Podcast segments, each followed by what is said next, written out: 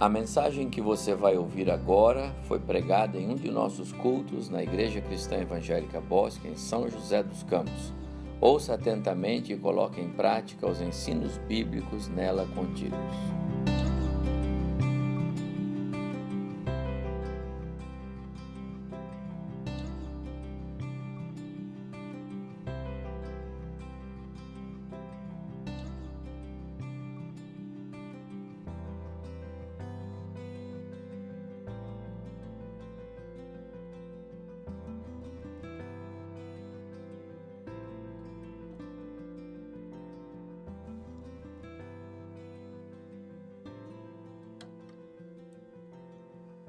Porque Ele é fiel e Ele não erra.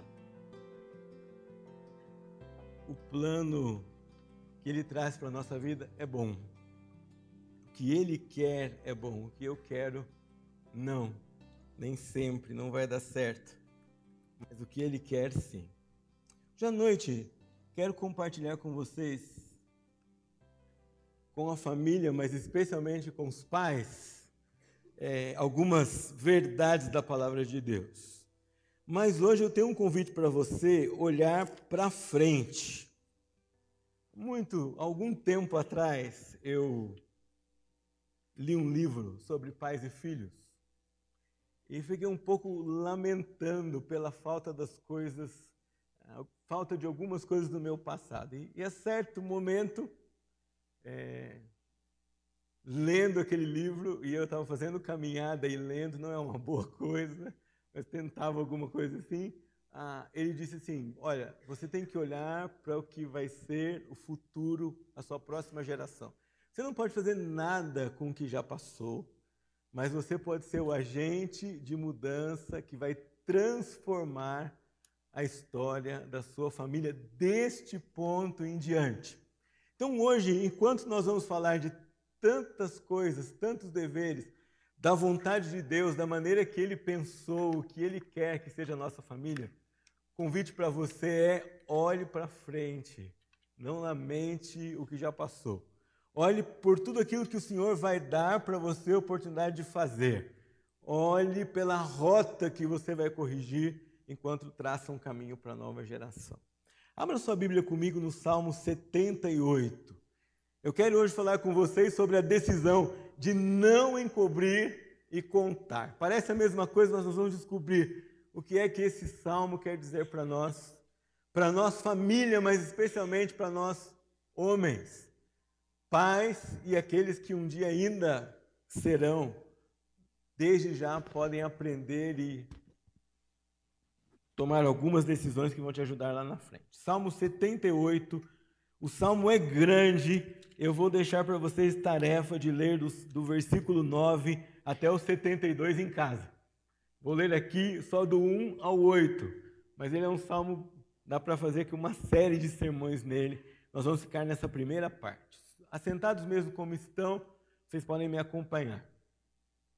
Escutai, povo meu, a minha lei. Prestai ouvidos às palavras da minha boca. Abrirei os lábios em parábolas e publicarei enigmas dos tempos antigos. O que ouvimos e aprendemos, o que nos contaram nossos pais, não o encobriremos a seus filhos.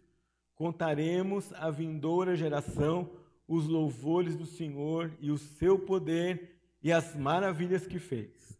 Ele estabeleceu um testemunho em Jacó e instituiu uma lei em Israel e ordenou aos nossos pais que os transmitissem a seus filhos, a fim de que a nova geração os conhecesse, filhos que ainda hão de nascer, se levantassem e por sua vez os referissem aos seus descendentes, para que pusessem em Deus a sua confiança e não se esquecessem dos feitos de Deus, mas observassem os meus mandamentos, que não fossem como seus pais, geração obstinada e rebelde, geração de coração inconstante e cujo espírito não foi fiel a Deus. Amém? Vocês viram que nós começamos de trás para frente. O que eu disse para vocês no começo está no último versículo da porção que eu li. Nós não fomos determinados pela nossa história. Nós não somos escravos dos erros dos nossos pais ou dos nossos antepassados. Nós podemos fazer diferente porque Deus nos dá essa chance esse recomeço, essa liberdade é, para escrever em nós uma nova história e cumprir em nós os seus planos. Queria que você ficasse bem ciente disso enquanto nós vamos tratar desse assunto hoje à noite. Irmãos, família é algo que devia ser um dos assuntos mais preciosos para nós como igreja. Por isso que aqui nós temos dois meses de família.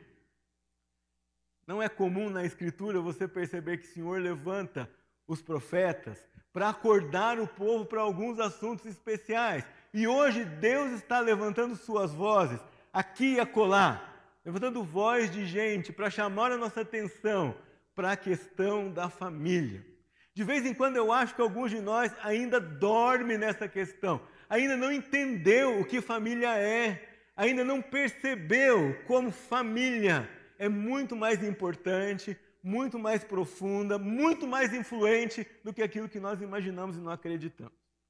Hoje, antes de expor o Salmo 78, eu queria mostrar para vocês, na Escritura e com a contribuição de alguns homens, qual é a fundamentabilidade da família por que ela é tão especial e por que nós devemos cuidar dela antes de qualquer outra coisa nessa vida. Noah Webster foi um, o pai da educação americana, um dos que nasceu já nos Estados Unidos. E ele decidiu que aquela nova terra precisava ter uma nova educação, precisava romper com a herança que não estava de acordo com a vontade de Deus, principalmente que não estava de acordo com a Bíblia. E ele então se lança a fazer não só uma nova gramática para a língua inglesa, mas ele faz também um novo dicionário, relendo as palavras à luz das Escrituras. E olha o que ele diz em um dos seus escritos: a educação dos jovens, e por aqui, jovem você entenda, desde o filho mais novo até o filho mais adulto, uh, que ainda depende da sua orientação, é uma atividade de maior consequência do que a elaboração de leis ou do que a pregação do Evangelho. Se você parar aqui, você fala: opa, o que, ele está dizendo? Mas olhe como continua. Pois lança o fundamento, fundamentos sobre os quais tanto a lei quanto o Evangelho se sustentam para o sucesso. De vez em quando nós não nos damos conta que o descuido com a família, o fracasso com o lar, o não ensinamento dos mandamentos de Deus aos filhos não traz consequências só para a família que é negligente. Não traz consequências só para o pai que deixa de ensinar. Não é um assunto particular que você diz assim: se eu não fizer, é problema meu. Não. Traz consequências para a igreja e traz consequências para uma nação. Você diz, pastor, esse homem tirou isso da onde? Deixa eu mostrar para vocês. O Senhor, quando vai repreender Eli porque não cuidava dos seus filhos, diz o seguinte para eles, para ele: por que pisais aos pés os meus sacrifícios e as minhas ofertas de manjares que ordenei se me fizessem na minha morada? Agora vejam isso. E tu, por que honra a teus filhos mais do que a mim? Para tu e eles os engordares das melhores de todas as ofertas do meu povo de Israel? Essa expressão, por que você honra mais os filhos do que a mim? me chamou muita atenção enquanto lia alguns textos da palavra de Deus. Porque quando nós negligenciamos a nossa tarefa principal, que é representar Deus na nossa casa e colocar a nossa família no lugar que é devido em relação a esse Senhor, nós estamos lidando com consequências abençoadoras se vamos pelo caminho que Deus planejou, mas muito sérias se negligenciamos isso. A nação de Israel perdeu a arca do Senhor por causa desse pai. Ou seja, o símbolo da presença de Deus, o objeto que garantia a vitória sobre guerras, foi tomado porque Eli foi negligente com seus filhos. E foi negligente porque ensinar a lei não era uma opção. O pastor Evaldo já disse que Deuteronômio 6 é o meu texto, né? Ele lê, olha para Deuteronômio 6 e lembra de mim. Mas lá diz o seguinte: estas palavras que hoje eu te ordeno as leis, os mandamentos, em primeiro lugar estarão no teu coração. Ordem. Pois vem mais ordem. Tu as inculcarás a teus filhos. O texto não diz assim. Você vai colocar as palavras de Deus, de Deus no seu coração, depois você vai pensar e decidir se vai ensinar para os seus filhos. Não! Diz: você vai colocar as palavras no seu coração e então vai inculcar essas palavras aos seus filhos. E vai falar dessa palavra o tempo todo. Meus irmãos, nós precisamos crer nisso, que você ensina, quer queira, quer não. Você precisa decidir e obedecer a ordem de ensinar a lei de Deus.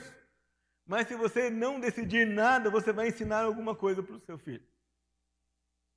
Essa semana a gente ouviu um barulho, o Marcos falando sozinho no quarto, né? E eu subi lá e chamei a Priscila, a gente abriu a porta. Ele estava segurando um objeto que eu não me lembro mais o que era, mas estava dizendo assim: Hoje eu vou dar uma palestra sobre educação por princípios. Né? Eu nunca disse para, nunca dei uma aula para ele sobre é, dar palestra, sobre pregação, mas ele está aprendendo, ele está vendo, ele, ele vê, ele imita eu planejando isso ou não, eu querendo isso ou não, ah, eu acreditando nisso ou não, acontece.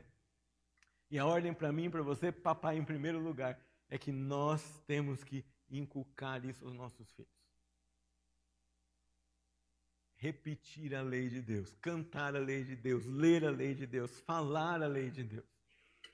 Paul Jelly, é, Noah Webster estava lá em 1717 Paul Jelly está em 2017, alguns séculos depois. É um pastor protestante, presbiteriano, que tem sido muito corajoso ao denunciar algumas, alguns pecados da igreja americana, porque é o seu país, o seu contexto. E denunciar e, e chamar de volta o povo à palavra de Deus.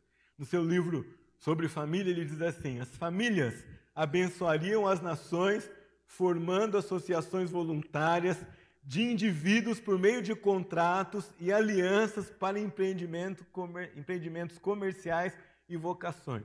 Não, veja aqui o que ele está dizendo para nós. Não é tarefa da escola, não é tarefa da igreja, é tarefa do lar ensinar economia e despertar no filho a vocação que Deus já deu para ele e que você vai ajudá-lo a descobrir qual é. Que deveriam ser produtivos e representar o, o fundamento do sustento financeiro para outras, as duas outras instituições. Quais outras duas instituições? A igreja e o Estado. A família é a instituição essencial que produz os recursos e o caráter necessários para a sobrevivência tanto da igreja quanto do Estado. Você entende agora por que é que a família sofre tantos ataques nos dias de hoje? Ou em toda a história do cristianismo? Você consegue perceber que o seu papel como pai é fundamental? Ele não é opcional, ele não é acessório, ele não é mais um, mas ele é fundamental. E não é assim por causa de você, é assim porque foi isso que Deus planejou. Foi assim que Deus fez desde o começo.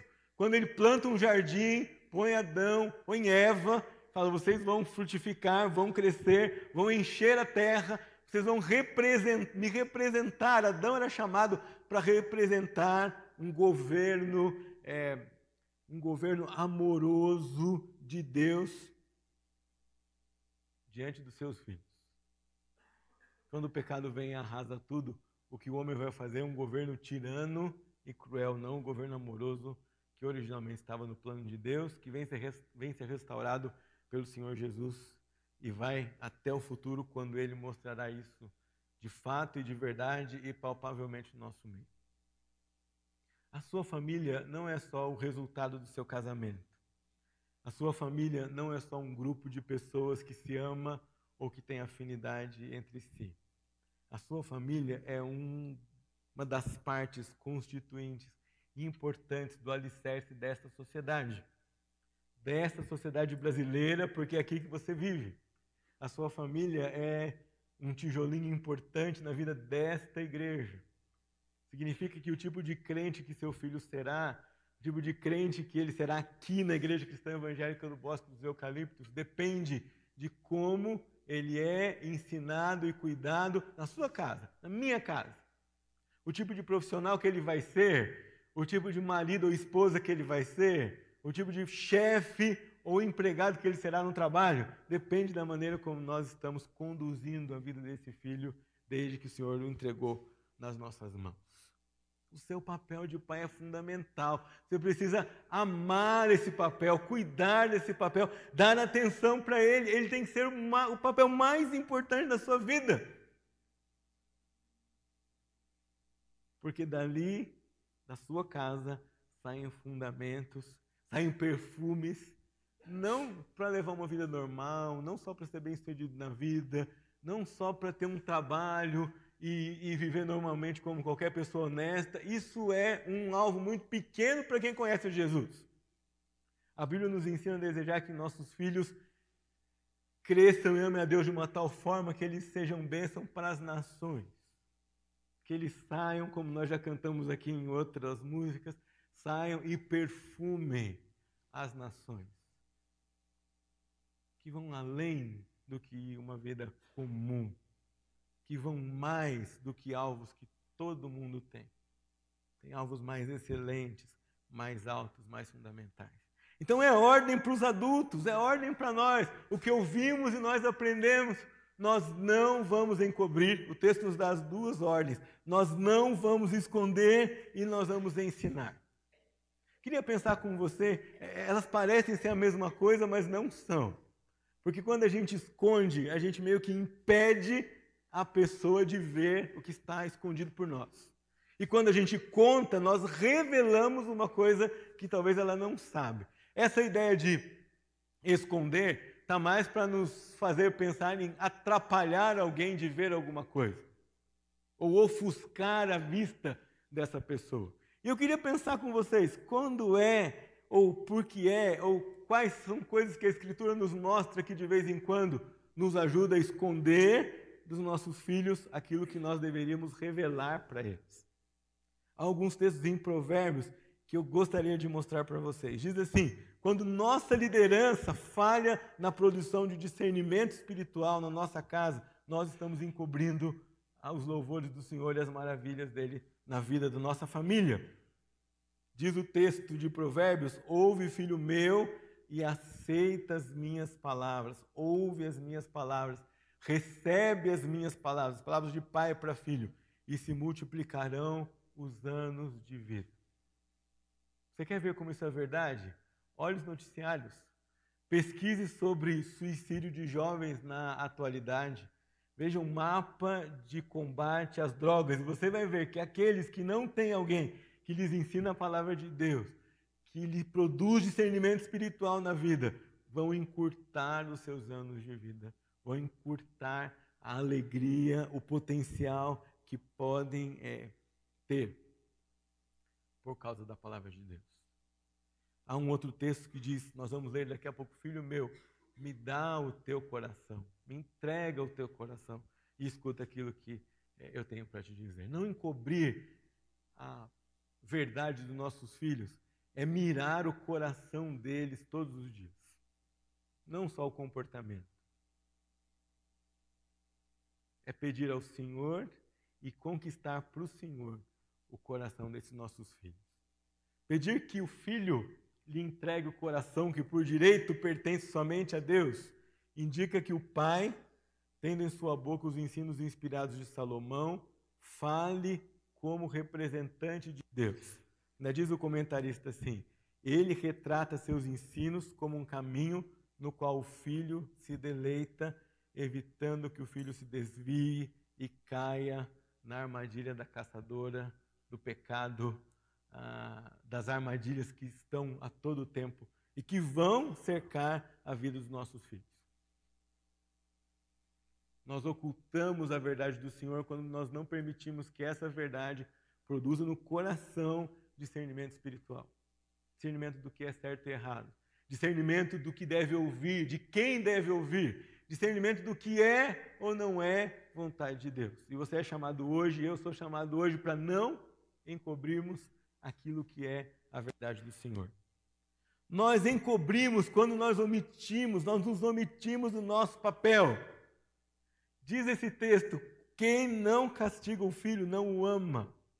Há uma outra versão que é um pouquinho mais contundente, diz assim: quem não castiga o filho o odeia.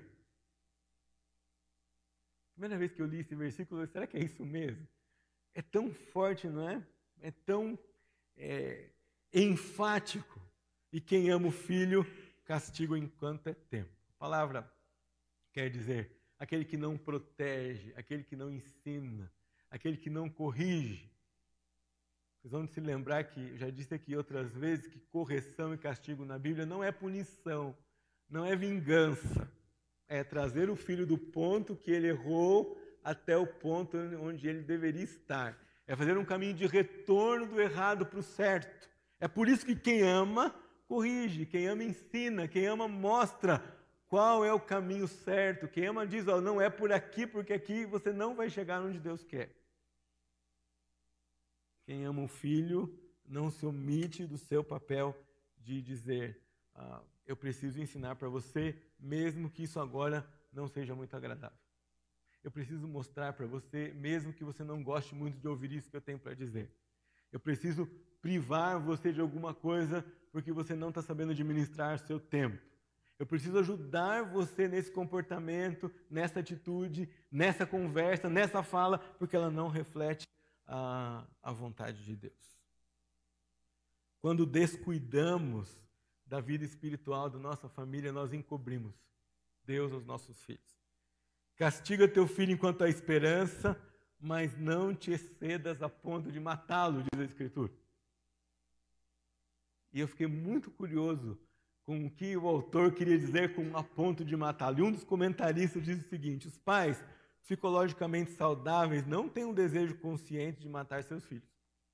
Mas se não empregam os meios de repreensão verbal concedidos por Deus para evitar atos de estultícia e a disciplina física para evitar a sua repetição, eles se tornam é, involuntariamente participantes do pior de todos os castigos, a morte do seu filho, a morte espiritual do seu filho, que é a pior das mortes que um ser humano pode experimentar nesse mundo. Quando nós descuidamos da vida espiritual da nossa família, é como nós estivéssemos ocultando a vontade de Deus. E a decisão que o Senhor pede de nós é nós não vamos encobrir. Não encobrir é muito mais um exercício pessoal seu e meu. Porque a gente vai ter que olhar para nós e dizer assim: o que é que em nós encobre a verdade de Deus? O que é que em nós atrapalha meu filho e minha filha de seguir a Jesus? O que é que falta na minha casa? E que é minha responsabilidade colocar como condição para que esses que estão debaixo do meu cuidado sigam o Senhor. Eu não vou encobrir. A Escritura diz que há uma decisão de não encobrir, é que se você não prestar atenção, naturalmente você vai cobrir. Se você se distrair, você vai encobrir. Se você não decidir, você vai fazer o contrário daquilo que o Senhor pede para você. E hoje à noite Deus diz para você, papai, para mim também, não quero que vocês encubram a verdade de Deus dos seus filhos. Pensando bem, veja que privilégio. Ele diz: Não encobre a minha palavra, porque se eles tiverem a minha palavra, eles vão me conhecer, eles vão confiar, eles não vão ser como a geração anterior do povo de Israel, que não me conhecia, que não me honrava. Deus faz o trabalho, Deus atua na nossa casa mas para isso a sua palavra precisa ser evidenciada, clarificada e não encoberta. O que ouvimos e aprendemos, o que nos contaram os seus pais, não encobriremos as futuras gerações. Você quer um país melhor? Você precisa não encobrir quem é o Senhor para os seus filhos. Porque a família é a base da igreja e do Estado. Mas eu quero lembrar da outra parte do salmo. Diz que nós não vamos encobrir, mas vamos contar, vamos anunciar, vamos narrar, vamos dizer, vamos falar em alto e em bom som os louvores do Senhor, o seu poder e as maravilhas que fez. E o versículo seguinte diz: Ele estabeleceu um testemunho em Jacó e instituiu uma lei em Israel. Esse salmo mostra para nós que o ensino como Deus planejou tem duas vias. Aqui o salmo diz: olha, contem para os seus filhos o que o Senhor fez, mas contem para os seus filhos também o que o Senhor falou, porque ele estabeleceu em Israel uma lei. Não só contem as histórias de Deus, não só mostrem os atos de Deus ou os exemplos que Deus deu é, do seu poder, da sua maravilha, mas também leiam a lei para o Senhor. Deus põe um padrão aqui para mim e para você, que o ensino da palavra na nossa casa, ele passa pelo exemplo, mas o exemplo não é suficiente. Ele passa também pela proclamação da sua lei, pela leitura da sua lei, pela explicação da sua palavra para a nossa família. O ensino que o Senhor quer que nós pratiquemos é uma via de mão dupla. Significa que em nossa casa nós devemos contar as histórias de Deus e depois mostrar aos nossos filhos como nós experimentamos essas histórias em nossa vida. Experimentar as histórias de Deus, mas depois mostrar para eles que a glória não é do papai, a glória não é da mamãe, a glória não é deles mesmos, a glória é do Senhor. Porque foi Ele quem fez. Fez por meio de nós, fez para nos abençoar, fez em nossa família, mas foi Ele que fez. Contar, contar com a vida, contar com a boca, contar com mãos e pés, contar com o narrar da história de Deus na nossa vida. Ah, meus irmãos, como nós temos administrado o tempo na nossa casa? Qual é o conteúdo que mais toma conta da nossa boca enquanto nós estamos reunidos em família? A Páscoa está aqui na Bíblia para mostrar para nós que devia ser o que o Senhor fez e quem Ele é. Que deviam ser as histórias de Deus, a palavra de Deus. Que devia ser o Senhor. Eu lembro uma vez que veio um grupo de canadenses na igreja que eu era seminarista. E eles cantavam: Jesus nunca falhará, Jesus nunca falhará, homem do mundo falhará, mas Cristo nunca falhará. E aí cantava todo mundo, pastor. Era uma música comprida. Era, sua professora falhará, seu pai falhará, seu pastor falhará, mas Cristo nunca falhará. E falava: não, não, não, não, não, não. E aí a lista ia embora. Porque quando nós lemos aqui, a gente vê, nós experimentamos as histórias de Deus, porque Ele faz. E juntos damos glórias a Deus, porque Ele faz nós não vamos encobrir e nós vamos contar, nós vamos contar à próxima geração. Você pode ouvir soluções, propostas mirabolantes, ideias especiais, mas o que vai mudar o Brasil são famílias comprometidas com a palavra de Deus. Não tenha dúvida disso. O que vai mudar essa sociedade, a única alternativa viável e concreta e possível são famílias que educam filhos na palavra de Deus e filhos que serão cristãos comprometidos, cidadãos do reino que trabalham em benefício dos seus compatriotas e que o fazem à maneira de Deus. E que são competentes e dão glória a Deus pela sua competência, porque é fruto do caráter produzido do Senhor na, na sua vida. O decreto da lei é este: que os pais, instruindo-se na doutrina da lei, relatavam, por assim dizer, da boca de Deus a seus filhos, que uma vez tinham sido não só libertados, mas também congregados num só corpo, como sua igreja, para que ao longo de todas as eras pudessem prestar-lhe uma santa e pura obediência como seu libertador. Quem disse isso é Calvino ao comentar um trecho desse salmo. Senhor nos libertou. Nós somos gratos. Mas nós não podemos parar de nos maravilhar e de maravilhar os nossos filhos com a obra que Deus fez na nossa vida. Maravilhamento lembra adoração, mas a adoração não acontece sem rendição. E rendição não é possível sem obediência.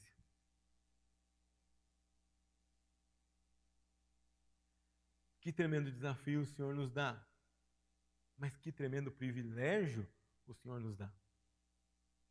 Que tremenda responsabilidade o Senhor nos dá.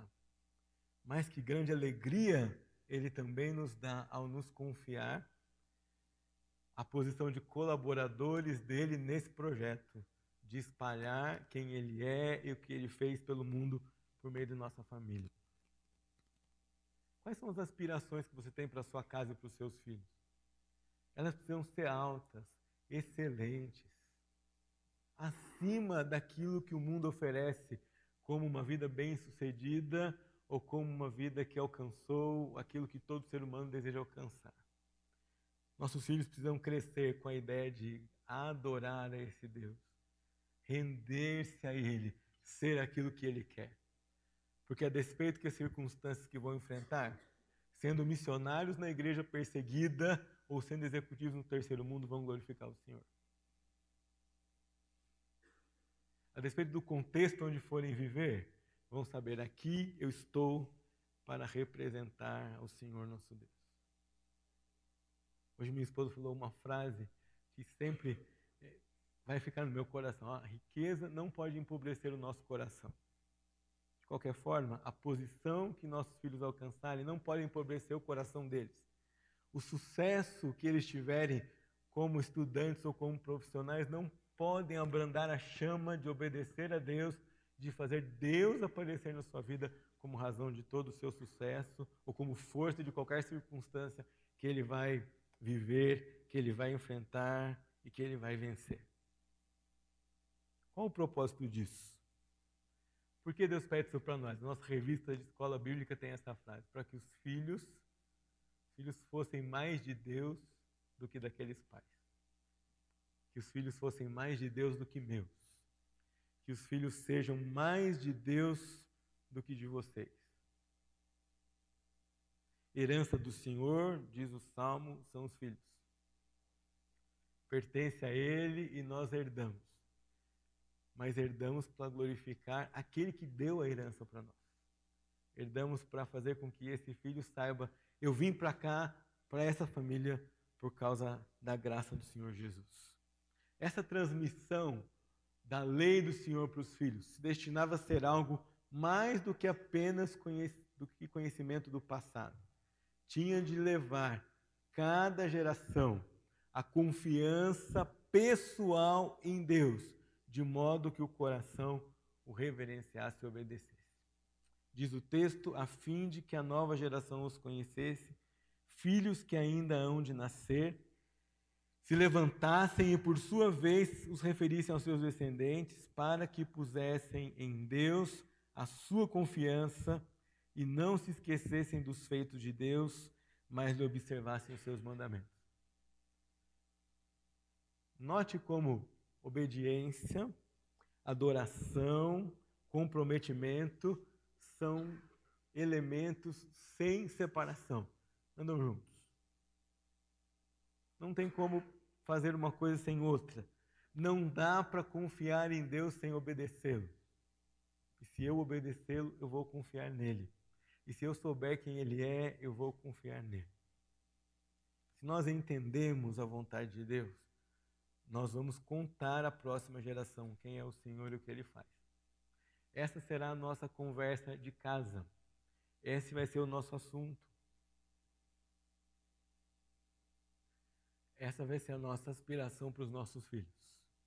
Nós vamos desejar que eles sejam homens que conhecem e adoram o Senhor que eles sejam mulheres que conhecem e adoram o Senhor. Quando o conjunto canta, eu queria que você orasse. A graça do Senhor nos alcança e é pela graça que nós podemos fazer e ser pais da maneira que Ele quer. Só pela graça que nós conseguimos não encobrir a verdade de Deus. É só pela graça que nós conseguimos anunciar esse Deus tão poderoso, amoroso, digno de ser adorado e obedecido que é o nosso Deus.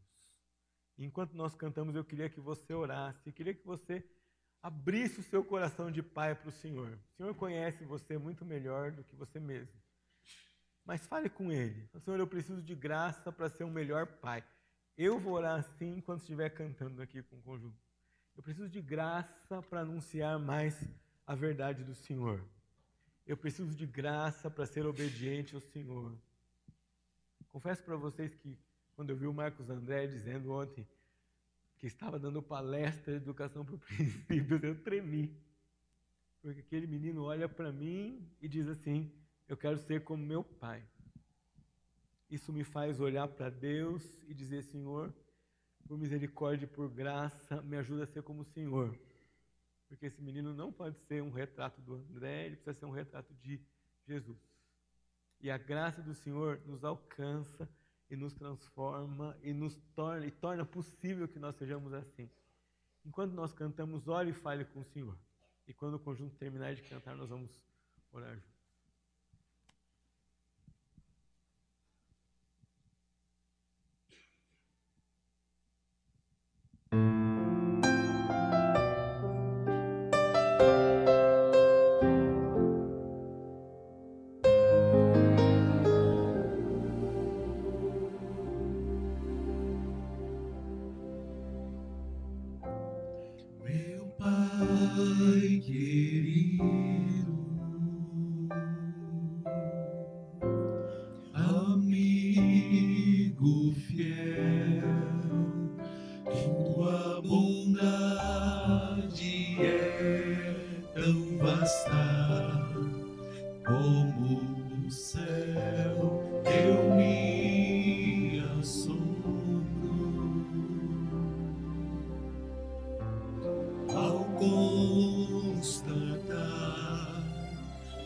E apesar de tão grandioso, bem ao meu lado tu estás.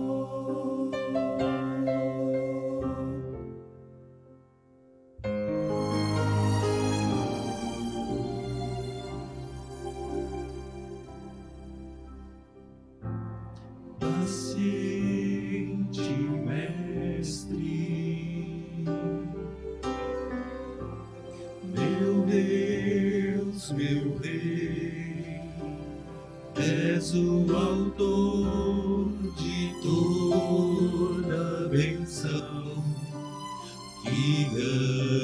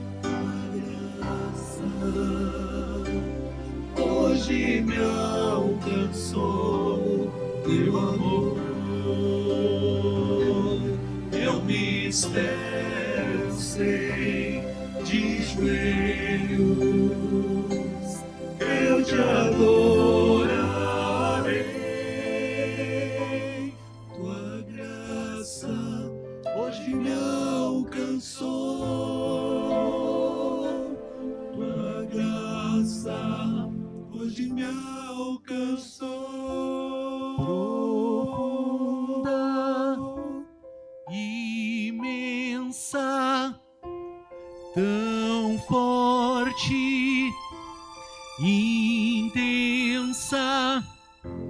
Pro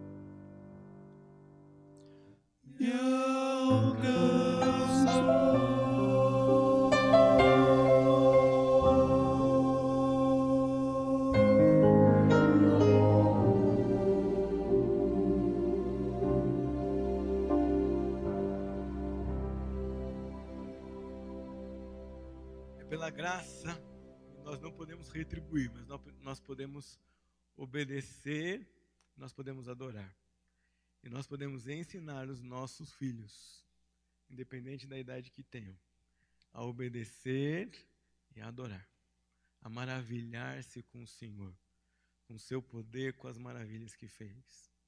Eu quero hoje à noite dizer para o Senhor: eu não vou encobrir, eu vou contar aos meus filhos, para que eles contem aos filhos deles os louvores do Senhor, o poder dele e as maravilhas que fez. E eu quero perguntar a você: o que você vai fazer? Se você já ensina os seus filhos, queria dizer, renove o seu compromisso com Deus. Mas se você não faz, diz para o Senhor hoje à noite: eu quero assumir o compromisso de não encobrir. Eu não vou encobrir. Eu vou contar aos meus filhos, sobrinhos, netos, aqueles que forem a minha geração, os louvores do Senhor e o seu poder. Pastor, o Senhor pode orar por nós? Se você quer se juntar a mim nessa empreitada de dizer: Eu não quero, eu não vou encobrir o Senhor e a sua lei, eu vou contá-la aos meus filhos. O pastor vai orar por nós e o Senhor vai nos abençoar. E nós teremos uma geração nova que vai amar o Senhor e vai às nações anunciar quem é esse